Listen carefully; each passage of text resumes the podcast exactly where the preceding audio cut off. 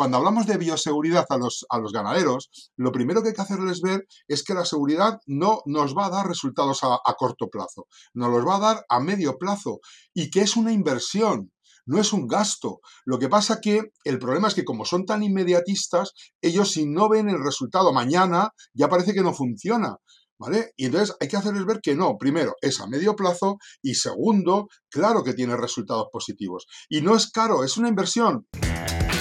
Bienvenidos a Porcicast, una línea directa con los principales referentes en el sector porcino español.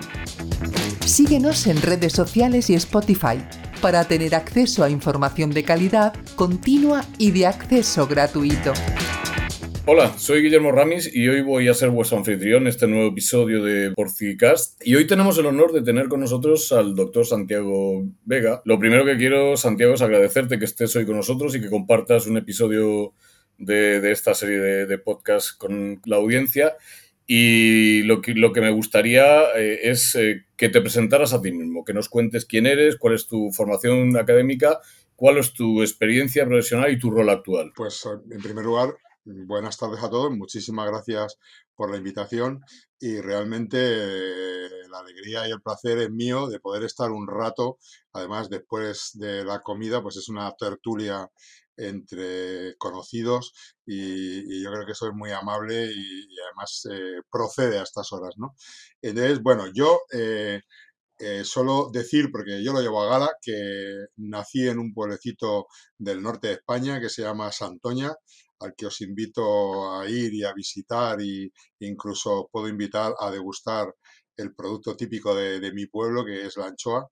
Y de ahí eh, me marché cuando llegó el momento de ir a la universidad, me fui a Madrid y estudié en la Facultad de Veterinaria de la Universidad Complutense de Madrid, que es la facultad más antigua de España. En aquel momento eh, teníamos un plan de estudios que te especializaba en tercero y yo clarísimamente quería ser un médico de animales, lo que queremos ser todos los veterinarios cuando empezamos la carrera, es decir, quería dedicarme a la clínica de perros y gatos, lo tenía clarísimo, vamos. Y entonces cuando tenías que elegir en tercero la especialidad que querías, pues, con todo lo que he dicho, medicina y cirugía.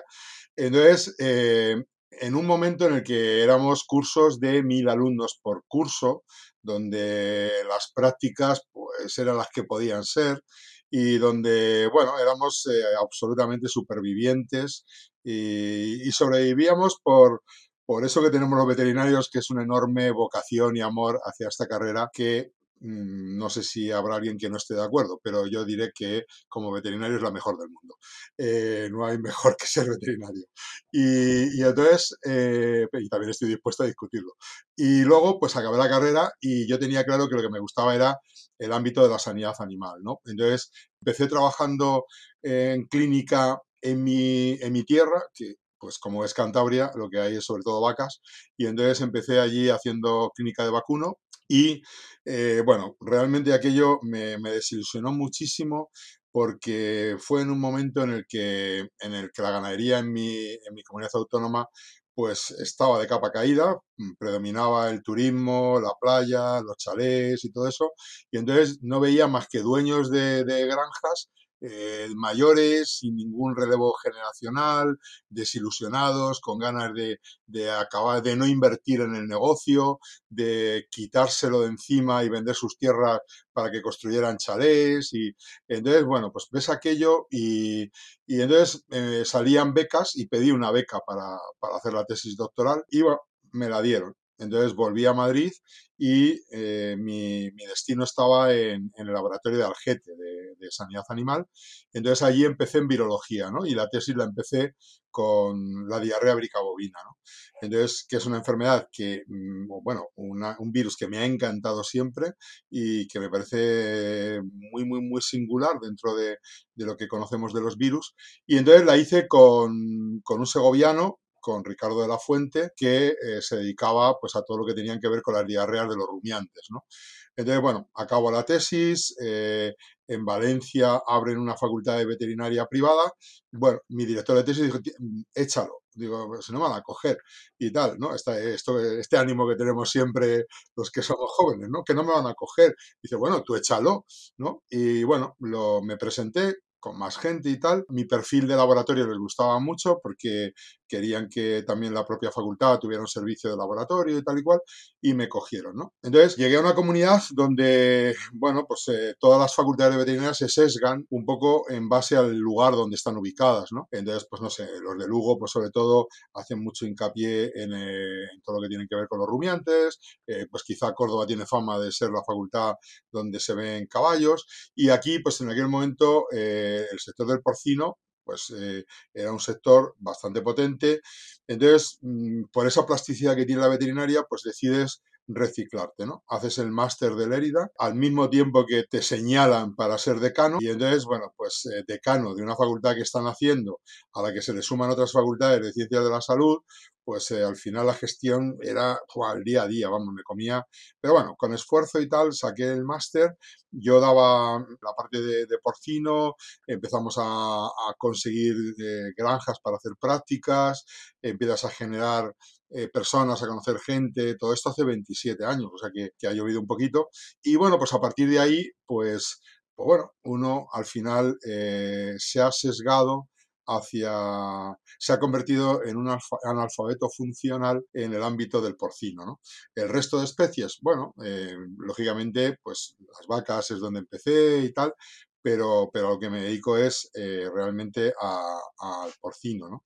Y, y, eso es así, no muy resumidamente, mi actividad eh, así curricular de estos últimos años. Y en esa línea, pues nuestra investigación, en los libros, o sea, lo que pasa es que nosotros realmente trabajamos con salmonela, entonces realmente la especie no la vemos, o sea, nos trae las muestras y trabajamos sobre factores de riesgo. Hemos hecho todo, toda la, cadena, desde la granja a la mesa, factores de riesgo de reacciones cruzadas en mataderos, en granjas, o sea, en el transporte, eh, todo, ¿no? De, hecho, hemos sacado unas cuantas tesis sobre, sobre esto, ¿no? Sobre el tema de eh, salmonela. Ahora estamos más enfocados, tenemos un proyecto nacional sobre microbiota en porcino eh, y resistencia a los antimicrobianos, pero también muy, muy sesgado hacia salmonela, de qué manera podemos eh, modificar esa microbiota para hacerle difícil a la salmonela el que pueda colonizar eh, ese medio, ¿no? Y, y, bueno, y ver resistencias, ¿no? Que también pues hemos encontrado y, sobre eso trabajamos, ¿no? Y vamos haciendo cosillas. La verdad que estamos, yo estoy muy orgulloso de nuestro grupo, eh, interaccionamos mucho con equivalentes humanos, es decir, con, con compañeros que trabajan en los mismos ámbitos de, eh, de, en humana y por lo tanto llevamos al máximo posible el concepto en el que uno está plenamente convencido que es el único plan que tenemos en este planeta para sobrevivir y seguir avanzando, que es el de One Health, ¿no? una sola salud de todos, animales, personas y medio ambiente. Fascinante. La verdad es que tienes una trayectoria profesional muy interesante. Y no sabía que eras cántabro. Fíjate que hoy he aprendido una cosa de ti. Sí, sí, lo soy, lo soy. Y a mucha honra porque de hecho estoy muy bien en Valencia. Valencia es una ciudad preciosa, tiene una luz que no tenemos en Cantabria ni de lejos. Eh, pero, pero bueno, a mí el calor lo llevo muy mal. Llevo 26 años, y, pero no, me, no termino de... Entonces yo vendré a Valencia en invierno y pasaré los veranos en el norte eh, disfrutando de las playas y demás. A mí... Eh, lo que yo entiendo por mar se llama Cantábrico, ¿no? Entonces, no, digo, no digo que el Mediterráneo no lo sea, pero, pero bueno, y luego, pues en esta línea eh, hemos entrado también en el motivo de que nos veamos hoy, que es la bioseguridad, de la que también soy un clarísimo convencido. Yo creo que los veterinarios, hoy se lo decía a los alumnos, hoy empezaba mi primera clase de primero con ellos y les decía, sobre todo, hacemos prevención. Los veterinarios prevenimos. ¿Sabemos curar? Claro que sabemos, pero nosotros prevenimos, prevenimos, prevenimos y prevenimos, porque básicamente los veterinarios trabajamos sobre poblaciones y lo que no puedes es eh, ir como el médico a tratar uno a uno, ¿no? Entonces prevenimos y entre otras cosas porque encima es lo más barato, o sea, barato prevenir que curar, ¿no? Exactamente, fíjate, y algo que yo me di cuenta durante esta pandemia que nos ha acorralado durante estos años es que nosotros teníamos un concepto y un manejo de la bioseguridad que los médicos ni se imaginaban, con lo cual, pues ahí sí que es verdad que, que pudimos aportar un poquito. De eso vamos a hablar, vamos a hablar de bioseguridad y vamos a hablar de cómo es una herramienta fundamental para, para poder prevenir como dices tú, todas las enfermedades que pueden acuciar a, nuestros animales. Y me gustaría que, nos expliquen, me gustaría que hablemos del por qué la bioseguridad pues, eh, es cada vez más relevante en el sector. Ya lo has esbozado un poco, pero, pero quiero que le des más importancia, más puntualización a por qué la bioseguridad realmente hoy es un pilar y por qué es un pilar también de One Health. De esto, si quieres, hablamos luego un rato. Pues mira, yo hoy se lo explicaba, es que ya digo, se lo explicaba a ellos porque les decía, bueno, no sé si tenéis claro que es un veterinario, ¿no? Pero si no lo tenéis claro, qué mejor que os lo cuente el primer día, porque igual estáis a tiempo de hacer filología inglesa o, o matricularos en periodismo, ¿no? Entonces, yo creo que las tres herramientas más potentes que tenemos los veterinarios de futuro son el manejo, el, los planes vacunales y la bioseguridad. Y me podéis preguntar, bueno, ¿y, dónde has dejado los antimicrobianos?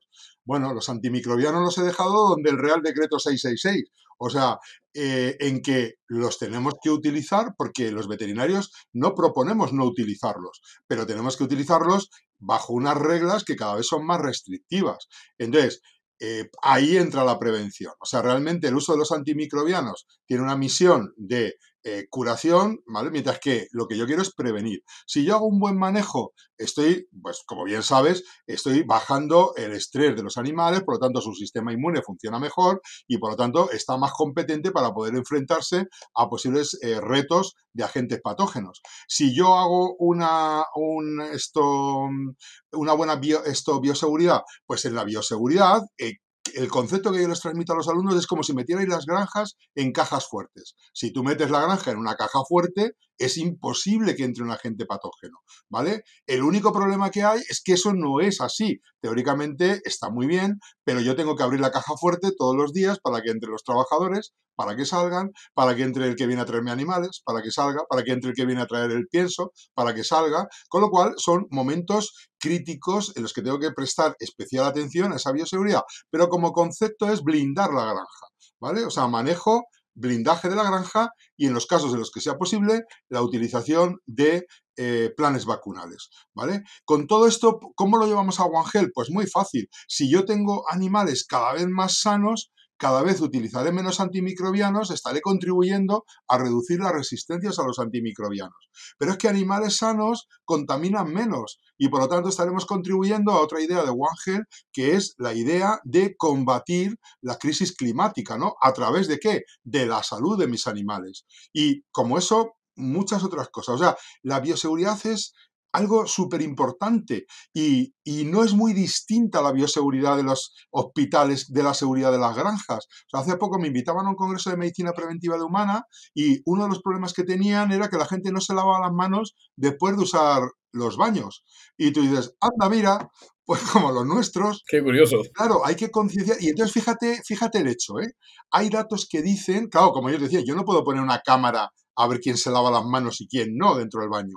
Entonces, eh, tomando muestras de los pomos de los baños, vieron que, eh, que y haciendo estudios, solo el 60% de los usuarios de los baños se lava las manos, el otro 40% no. Pero ¿de qué sirve que tú te laves las manos si cuando vas a abrir la puerta ya hay alguien que te dejó un recuerdo y te lo llevas también tú? O sea, entonces, fíjate en la problemática. Entonces, han pensado en cambiar el metal del pomo. Dice, si lo ponemos de cobre, el cobre es un metal que fija menos las, las bacterias. Problema, estamos en un momento en el que económicamente el mundo no está en su máximo esplendor. ¿Qué te hace la gente? Se lleva los pomos de cobre para venderlos. Entonces, ¿Cuál es la disyuntiva de los, las unidades de medicina preventiva de los hospitales? ¿Cómo es más caro el cobre para que no parezca cobre, para que funcione como cobre, pero no se lo lleve? ¿Esto nos suena en nuestras granjas? Fijaros, cuando hablamos de bioseguridad a los, a los ganaderos, lo primero que hay que hacerles ver es que la seguridad no nos va a dar resultados a, a corto plazo, nos los va a dar a medio plazo y que es una inversión no es un gasto. Lo que pasa que el problema es que como son tan inmediatistas, ellos si no ven el resultado mañana, ya parece que no funciona. ¿Vale? Y entonces hay que hacerles ver que no, primero, es a medio plazo y segundo, claro que tiene resultados positivos. Y no es caro, es una inversión, pero, pero no es tan caro porque cualquier medida que hagamos como lavarse las manos, algo tan sencillo como lavarse las manos, que es agua y jabón, está cortando en las manos, llevamos el 80% del contagio de agentes, de agentes patógenos. El 80% del contagio de bacterias tiene su origen en las manos contaminadas. O sea, estaríamos cortando casi un 80% de esas transmisiones con agua y jabón. Lo siguiente. Es curioso que, eh, el problema es que, la percepción de bioseguridad es, muy, es propia del ganadero. Es decir, si él no está convencido de que la bioseguridad es una, herramienta, nosotros lo tenemos complicado para convencerle. Totalmente de acuerdo. O sea, yo creo que, que él, es el primero que se tiene que convencer, porque si no, hará como cuando estábamos internos, eh, cuando éramos pequeños, que había que ducharse todas las mañanas, pero era un pasillo con una ducha, tú te pegabas a la pared, llegabas al final, te mojabas la cabeza y cuando salías el cura veía que te habías duchado, pero no te habías duchado, te habías mojado la cabeza. Entonces, eh, bueno, pues tiene que ser algo en lo que tú creas. Si no, lo interiorizas, pero para interiorizarlo, él tiene que ver resultados. ¿Vale? Y los trabajadores de la granja tienen que ver resultados y recibir compensación por esos resultados. Porque si no, no haremos nada. O sea, si no se lo creen, tú no puedes estar como Pepito Grillo todo el día encima de, la, de todos y mirar si se lavan o no se lavan. O sea, no, o sea, una vez que lo has explicado y que has hecho evidente que es la bioseguridad, no solo el lavado de manos, la bioseguridad en general está ayudándonos en la salud de nuestros animales, yo creo que ellos mismos, ellos mismos por interés lo van a hacer eh, propio. O sea que se terminan convenciendo de que un poco de trabajo les quita mucho trabajo. Esto lo hemos visto en alguna granja donde han funcionado muy bien los, los programas de bioseguridad y se terminan motivando mucho porque realmente ven menos muertos, tienen que manejar menos animales, tienen que aplicar menos tratamientos parenterales y, y, ellos terminan captando que realmente es muy eficiente ese pequeño trabajo que tienen que hacer de forma constante. Yo creo que, fíjate, un reto que tenemos, eh, yo creo que ellos tienen que ver, en el tema de la bioseguridad tenemos que reconocérselo a los ganaderos. Es decir, igual que hemos reconocido el bienestar, ¿vale? Y hay un marchamo de bienestar para aquellas granjas que cumplen con unos requisitos y que son auditadas y tal, a lo mejor tenemos que entrar en una dinámica de estas. Es decir, a lo mejor desde la administración se tiene que primar aquellas granjas que han instaurado un programa de bioseguridad con una, una real, o sea, real, porque tampoco esto de la bioseguridad es pasar de 0 a 100 en un minuto. O sea, no, yo voy a instaurar un programa de bioseguridad. ¿A cuánto? A 3, a 4, a 5, a 6, a 7 años. Con unos chequeos cada, cada año, cada 6 meses, ¿vale? Y entonces, en el momento que tú te comprometes, igual que se ha hecho con el PRAN, el PRAN, la gente ha entrado en los programas voluntariamente y el resultado ha sido espectacular, con temas como la colistina, ¿no? Pues aquí lo mismo, es decir, tú entras voluntariamente, genial, y yo te lo primo te lo primo como reconociéndote que eres una granja que apuestas por la bioseguridad, que tienes un programa de bioseguridad, un programa de bioseguridad que está auditado por el responsable eh, sanitario de la granja, el veterinario, eh, y que se está cumpliendo en los, en los tiempos que se marca, ¿no?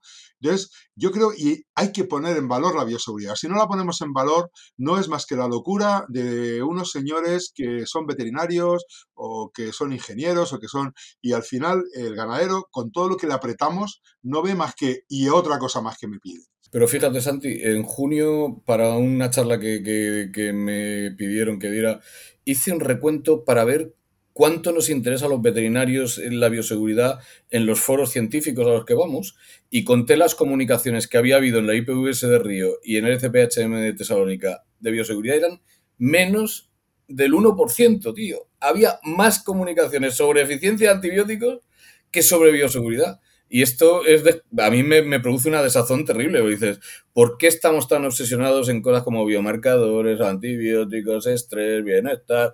Y le dedicamos tan poca investigación a la, a la bioseguridad. Cuando es eh, lo que hemos dicho, es eh, yo creo que es la pieza más importante de, o, la, una de las tres más importantes en garantizar lo que pretendemos, que es la salud de nuestros animales. Pues si hacemos bibliometría en esos congresos, no nos interesa nada. Es, es, es... Ya, a ver, eh, también es verdad que esto es algo que ha entrado en, las, en los centros de formación de veterinarios, en las facultades, no hace mucho. O sea, el concepto de bioseguridad eh, no es algo que esté todavía implementado en todas las asignaturas y de forma eh, clara, ¿no? O sea, yo a mis alumnos les doy eh, cuatro horas de bioseguridad, ¿vale? Con casos y con... Pero, pero se lo, y se lo doy en quinto, ¿vale? En una asignatura donde eh, no se evalúa, con lo cual lo que yo les cuento tienen que estar, pero tengo que hacerlo muy bien y, y estimularlos mucho para convencerles de que eso es importante, ¿no? Entonces, como es obligatorio, pasan todos por ahí, ¿no? Y ya digo, tienes que hacerles ver que en ello nos va como veterinarios nuestro éxito y a los ganaderos como ganaderos su éxito en la rentabilidad de, Pero es que no solo eso, sino la imagen del sector, la imagen exterior del sector cambiaría mucho teniendo en cuenta que encima España es un país que tiene mucho que decir en, cría de cerdo, ¿vale? Pues cambiaría mucho la, valoración que harían desde el exterior de nuestra cría de porcino. O sea que, eh, y vale para el porcino como para cualquier otra especie, ¿no? O sea que nos posicionaría, nos daría buena imagen, además eh, haría más rentable nuestras granjas, además estaríamos contribuyendo a, reducir el uso de los antimicrobianos, además eh, todo lo que hemos dicho antes, dices, pues, ¿qué más quieres que te añada? O a un veterinario, ¿no? Pero yo creo que incluso las propias empresas que, tienen veterinarios, las empresas integradoras y tal, deberían apretar a los veterinarios en el concepto de la bioseguridad también. O sea que, que al final, es lo que tú dices, si al final los primeros que tenemos que inculcarlo no nos lo creemos, pues no, ya a partir de ahí ya... Tenemos un problema muy serio. Ya ha llegado diluido. Oye, Santi, ¿cuáles crees tú que son los principales puntos críticos de, bioseguridad, tanto interna como externa? ¿Qué tenemos que cuidar? Eh, en la bioseguridad externa, eh, que, para mí es la más importante porque es la primera barrera. O sea, si, si ya hacemos bien la externa, pues hombre, la probabilidad, aunque el riesgo cero, como le digo a los alumnos, no existe, ¿vale? O sea, que por muy bien, muy bien, muy bien que lo hagamos, siempre cabe la posibilidad de que nos entren eh, agentes patógenos de fuera o que saquemos nosotros, porque siempre cuando hablamos de bioseguridad nos referimos solo en una dirección, es decir, a que me entren cosas, pero que es que la bioseguridad también busca otro efecto, el efecto de que nos salgan, o sea, que no le mande al vecino lo que yo no quiero. Entonces, eh, en la bioseguridad externa, yo, yo creo que son todos esos momentos en los que se produce, como decíamos antes, se rompe la barrera exterior de, de, la granja, ¿no? El vallado perimetral se rompe. ¿Cuándo se rompe? Entre comillas, pues cuando hay entradas y salidas o de vehículos o de personas o de animales. Son que a su vez vienen en vehículos, ¿vale? Son los momentos críticos, los momentos en los que yo estoy pudiendo meter cosas de fuera adentro y son los momentos en los que yo creo que hay que prestar más atención. Es verdad que luego hay que prestar atención a todos los temas como pajareras y tal, que estén en buen estado, que al final no esté haciendo un buen vallado perimetral y resulta que me estén entrando los pájaros dentro de las naves, ¿no? Eh, bueno, todo eso al final es un todo, pero yo creo que, que se reduce a que hagamos bien todas las barreras diseñadas para que eh, exista la menor probabilidad de que nos entren cosas desde fuera, teniendo en cuenta que la granja tiene todos los días la entrada y salida aunque solo sea de sus trabajadores, ¿no? Entonces, reducir las visitas, bueno, eso en cuanto a la bioseguridad externa, ¿no?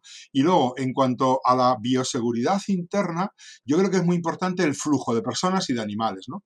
Yo creo que, definir muy bien los flujos dentro de la granja e, es vital porque es lo que me va a cortar la transmisión de ese patógeno que ya me ha entrado, ¿vale? Entre las distintas naves. Eh, y entonces yo creo que eh, establecer muy bien los flujos de personas y animales en cuanto a la bioseguridad interna, yo creo que es también definitorio, ¿no? Hay muchas más cosas, pero yo creo que, que son las dos, en la externa, controlar muy bien entradas y salidas de todo y, y, en la interna el flujo de animales y personas. Desde luego, estoy absolutamente de acuerdo contigo. Y luego ya puedes ponerle todos los, todos los añadidos que quieras, pero esos son pilares seguro. ¿Cómo está legislado en Europa? ¿Existe una legislación que regule la bioseguridad? Porque hemos, estamos en una situación de hiperlegislación de bienestar, de antibióticos, de, pero, pero con respecto a, bioseguridad, ¿cómo estamos? Eh, realmente, como, porque esa es la pregunta que yo le hago a los alumnos. Y digo, bueno, una vez que ya tenemos claro qué es, ahora a quién le toca, ¿no? ¿Quién la tiene que hacer? ¿Quién tiene que hacer bioseguridad, ¿no? Y está escrito eh, en la ley de sanidad animal, hay un párrafo que dice que la bioseguridad es responsable de el del propietario de la granja. O sea, él tiene que garantizar la bioseguridad, las medidas de bioseguridad y algo muy importante, la formación del personal que trabaja en la granja, ¿vale? Y en el Real Decreto de Ordenación de la Granja de Porcino incluso viene el temario de mínimos que tiene que recibir un trabajador de la granja, ¿vale? Y en ese temario aparece claramente el peso de la bioseguridad. O sea que, pero bueno, en, ese, en esa ley de sanidad eh, europea aparece quién es el que asume la responsabilidad y en, la en el Real Decreto Español de Regulación de la Granja de Porcino eh, baja un poco más al detalle, ¿no? Establece eh, cuáles deben ser las distancias de las granjas con otras granjas, establece también pues los vallados, pero la verdad es que mm, no hay un sitio donde, que a lo mejor no tiene que haberlo, no lo sé, donde se diga claramente cómo debe ser eh, de hecho, muchas veces nosotros hace poco hicimos un libro sobre bioseguridad en porcino y al final hay cosas que como no están reglamentadas, tienes que acudir o al sentido común o a la práctica eh, en otras especies, ¿no? Por ejemplo, pues la altura o del vallado, la distancia entre, ¿vale? O sea que entonces, bueno, mm, quizás deberíamos, eh, de alguna forma, sí, le vamos a dar esa importancia, porque una de las, eh, mm, de las aportaciones que hace el Real Decreto es precisamente el de incorporar el concepto de bioseguridad, que no estaba hasta ahora contemplado, ¿no? Entonces, bueno, pues ahora que ya lo tenemos, definámoslo, ¿vale? Claro, definirlo obliga a cumplirlo. Entonces, eh, claro, hasta ahora obligar a cumplirlo obliga a sancionar y obliga a tener gente que haga que se cumpla. Entonces, si la administración no quiere entrar en este momento, porque no es el momento, a este nivel, pues te quedas en un algo muy ambiguo, es decir, las granjas tendrán bioseguridad y ya está. ¿Cuánta? Pero fíjate cómo volvemos volvemos a estar otra vez en que le damos mucha importancia. El legislador es el primero que tampoco se lo cree, o no se lo cree del todo. Y, seguimos sin tener una legislación, por ejemplo, sobre bioseguridad, es, es como mínimo interesante. ¿Cómo hago yo ver que esto es importante, no? O sea, si yo creo que vacunar a los perros de rabia es importante, lo hago obligatorio y al que no vacuna le sanciono. O sea, si no es importante, yo recomiendo, sería interesante que los dueños de perros vacunaran de rabia, ¿vale? Con lo de la bioseguridad es lo mismo, sería interesante que las granjas, los ganaderos apostaran por la bioseguridad. Claro que es interesante, eso y muchas más cosas, pero si te lo crees, si crees que realmente es esa herramienta que, que nos va a salvar de las enfermedades, de la peste porcina africana que está ahí en la esquina, ¿vale? La peste porcina africana, teniendo en cuenta que todavía no tenemos ni vacuna, ¿vale? Pues pasa por bioseguridad y, y, o nos lo creemos o nos entrará, ¿no? Y con lo que todo puede, con lo que puede suponer. Entonces, si te lo crees al legislador, haz que se cumpla, poco a poco, pero que se cumpla, en plan positivo, lo que decía antes del plan, vamos a hacerlo en positivo, vamos al que se suma, le primo, al que no, pues oye, le animo, pero no le sanciono. Y desde luego lo que tenemos que hacer es demostrarle a los ganaderos que hay un beneficio económico derivado de la bioseguridad que puede llegar a ser muy alto. Acuérdate, nosotros hemos hecho un proyecto sobre PIRS, implementación de bioseguridad en 11 granjas comerciales grandes, y es espectacular. Tenemos a un, propietario de una empresa absolutamente convencido porque ha visto una cantidad de dinero ingente que se ha salvado, que él tiene en su cuenta corriente porque realmente hemos cortado esa transmisión de patógenos, todo ese movimiento de patógenos dentro de las granjas. Oye, y nosotros nos dedicamos a idear y a pensar y a especular sobre bioseguridad y a trazar planes, pero ¿cómo, ¿cuánto de fácil es luego llevar esto a la realidad? Es decir, ¿crees que a veces la bioseguridad que nosotros eh, estructuramos, eh, eh, no, es demasiado fácil de poner en marcha las granjas? Hombre, pues fíjate, no es fácil porque para mí, como digo a los alumnos, la bioseguridad es como el guante que se adapta a la mano. Es decir, hay un plan de bioseguridad para cada granja, porque no hay dos granjas iguales. Cada plan de bioseguridad tiene que adaptarse a la realidad de la granja. Entonces, claro, con esa disyuntiva, pues pues eh, tiene su dificultad el poderlo ir implementando, porque como digo, cada granja, hombre, en lo común, pues todas es igual, pero, pero luego, pues cada granja tiene su singularidad y hay cosas que puede hacer y cosas que no puede hacer, y entonces el programa de no puedes matar moscas a cañonazos. O sea, si tienes que adaptar tu programa de bioseguridad a la, a la realidad de la granja en cuestión. Y yo siempre le digo eso, es como el, el guante a la... Entonces, tienes que hacer tantos guantes como manos hay, ¿no? Casi, ¿no?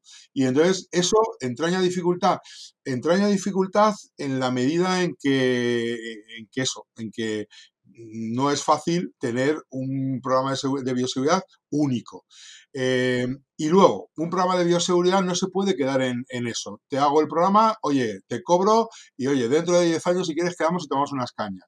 No, hay que irlo testando, hay, que irlo chequeando, hay que ir viendo si se cumple. O sea, un programa de bioseguridad realmente es como el principio de la medicina preventiva, es decir, yo veo cuál es mi foto de hoy, veo dónde quiero llegar y voy a instaurar medidas para llegar, pero esas medidas las tengo que ir verificando cada cierto tiempo, porque hay otra serie de variables con las que yo no contaba que me van entrando en el sistema y que me pueden estar interfiriendo en el cumplimiento en tiempo y en objetivos mi plan de bioseguridad o de medicina preventiva de mi granja, por ejemplo, ¿no?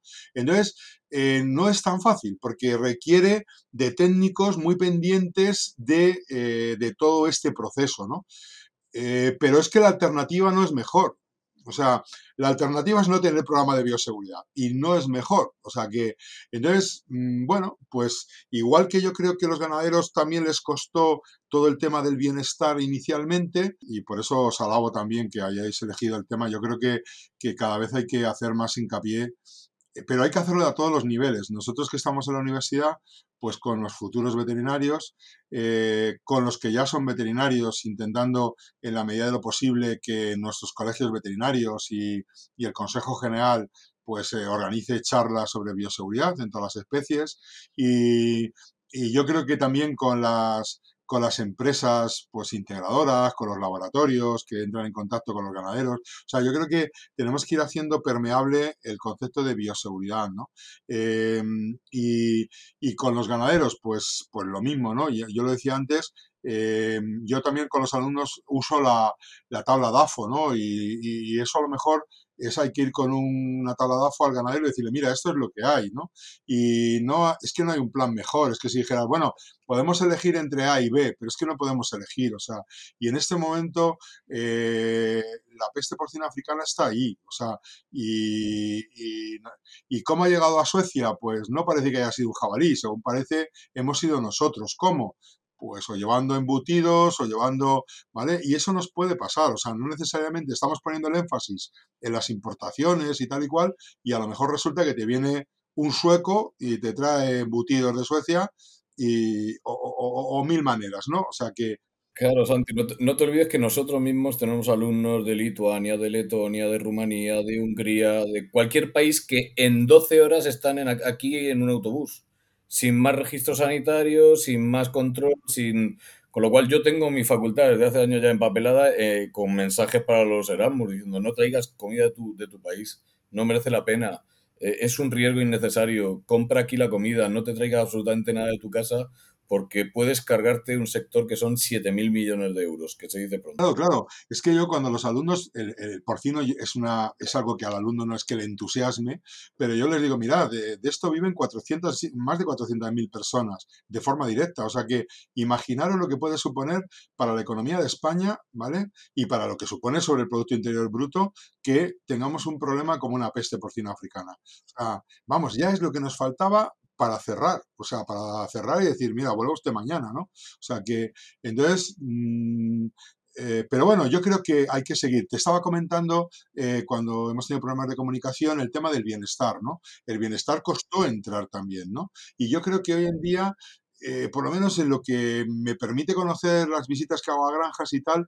yo creo que los ganaderos que han sobrevivido que son grandes ganaderos, que tienen un número de, animales importante, eh, yo creo que incluso ya ellos se, estimulan para cambiar esto, para intentar, para probar esto otro, para las nuevas parideras, a ver cómo lo hago para que las madres eh, no aplasten el sistema de eh, suelo hidráulico. De, o sea, entonces ellos mismos ya, porque además la suerte que tenemos en el porcino es que estamos viviendo un momento de, alegría, ¿no? De vacas gordas, ¿no? Que es el momento que habría que aprovechar para fortalecernos por si algún día vienen las vacas flacas, ¿no? Entonces, es el momento de invertir en mejoras en el sector. Y yo creo que el bienestar está bastante bien aceptado. Es verdad que, bueno, pues eh, nos quejamos de que cada, cuando hemos dado ya a dos nos piden cuatro y que cuando hemos dado cuatro nos piden ocho, ¿no? Y alguna vez tendrán que, parar, ¿no? Y de hecho, una prueba de ello es que ya ahora Bruselas se está replanteando si la nueva ley de bioseguridad, de bienestar, debe ser tan exigente como lo que se pretendía, ¿no? Porque igual al final lo que conseguimos es cerrar todas las granjas en Europa y traer carne de cerdo de países donde no tenemos seguridad de la calidad que siguen allí eh, esos animales, o sea, en su cría, ¿no? Con la pérdida de soberanía que implica la dependencia alimentaria. Efectivamente, porque en una crisis como el COVID-19 que hemos tenido, donde te cierran los mercados, eh, imagínate tú mm, eh, intentar dar de comer a la gente, ¿no? O sea que yo creo que son muchos ejemplos y los ganaderos hoy, yo creo que, que los que sobreviven y siguen tirando con ganas de ir mejorando, yo creo que la, la bioseguridad la tienen que ver. Hay que explicarlo nos tenemos que convencer primero los veterinarios, hay que hacer mucha formación. Yo siempre creo que lo más importante de cualquier proyecto es la formación y la divulgación, formar, formar, formar, ¿no? Como decía el rector de la Universidad de Davis, si crees que la formación es cara, prueba con no formar y, verás lo que es caro, ¿no? Entonces, yo creo que hay que, la administración, las universidades, tenemos que gastarnos el tiempo y el dinero en formar a esos eh, actores, a esos agentes que están a pie de granja luego el día de mañana, ¿no? Eh, entonces, yo creo en ello, ¿no? Y en esta medida, pues eh, ponemos nuestro granito desde nuestra facultad y, ahí seguimos, ¿no? Y tú en la tuya y, y bueno, yo creo que, como dicen los valencianos, pues toda piedra hace pared, ¿no? En valenciano no te lo sabría decir, pero, pero yo creo que es importante, ¿no? Granito a granito vamos haciendo. Santi, para finalizar, me gustaría que nominaras a alguien que tú creas lo suficientemente relevante como para que lo invitemos a un episodio de Porcicast a que hable de su especialidad. Bueno, pues eh, esta es la pregunta más difícil que me has hecho de estos 30 minutos. Yo, mm, y no es peloteo, ¿eh? Y de verdad que lo he dicho, eh, yo creo que eh, tú eres un buen candidato y no es peloteo, porque, porque además nos conocemos y hemos trabajado. Me honra, me honra muchísimo que me nomines a mí. Yo eh, antes pensaba, eh, es que claro, son muchos, pero en el ámbito de la investigación ya hay una persona que está entre los 10 investigadores españoles con más relevancia en el mundo y es veterinario y está en una facultad de veterinaria, es Quince Galés, ¿no? Trabajando ahí en Rosalía y estas cosas, ¿no? Y, luego mm, yo también creo que hay un, ámbito del porcino muy importante, muy nuestro, muy de España, que es el ibérico, y, ahí tenemos a otro como es Antonio Palomo, que, es uno de los mejores veterinarios, de los que más sabe de ibérico en el mundo, ¿no? Y, que además concurre en él la doble vertiente de ser veterinario y, además ser ganadero, ¿no? Ser productor. Eh, bueno, podríamos estar eh, dando nombres y nombres porque, porque también hay que decirlo, es que yo creo que tenemos que sacar pecho. España lo hace muy bien en el porcino, lo hace muy bien y somos un modelo y la gente viene a aprender aquí. Y hay que decirlo, porque siempre parece que lo nuestro es lo peor. Ah, ah, seguro que lo hacen mejor. ¿Quién? Habrá gente que haga mejor otras cosas, pero la cría del porcino, como se hace en España, es modélica. Escucha, yo a los veterinarios jóvenes siempre digo lo mismo, no os acomplejéis ante nadie, porque sois de lo mejor que hay en el mundo. Santi, recojo estas tres, estas tres nominaciones, te agradezco infinitamente la, que me has hecho a mí y desde luego no me cabe la menor duda de que por lo menos las otros dos, los otros dos eh, invitados que has, que has, citado pasarán por, por delante de nuestro micrófono. Solo me queda agradecerte, he disfrutado muchísimo, eh, probablemente ha sido uno, uno de los podcasts en los que más he disfrutado y más he aprendido. Así que me queda agradecerte infinitamente que hayas querido estar con nosotros. al contrario, ya te digo que para mí es un placer y nos ha faltado el café, pero vamos, yo ahora me lo voy a tomar, pero con un café esto ya hubiera sido que hubiéramos estado aquí hasta las 7 de la tarde, o sea que, que nada. Pues lo dicho, muchísimas gracias. Muchas gracias a ti, muchas gracias. Si te gustó este episodio, no dejes de compartirlo con otros profesionales para que más personas puedan tener acceso a la palabra de los principales referentes en el sector porcino español.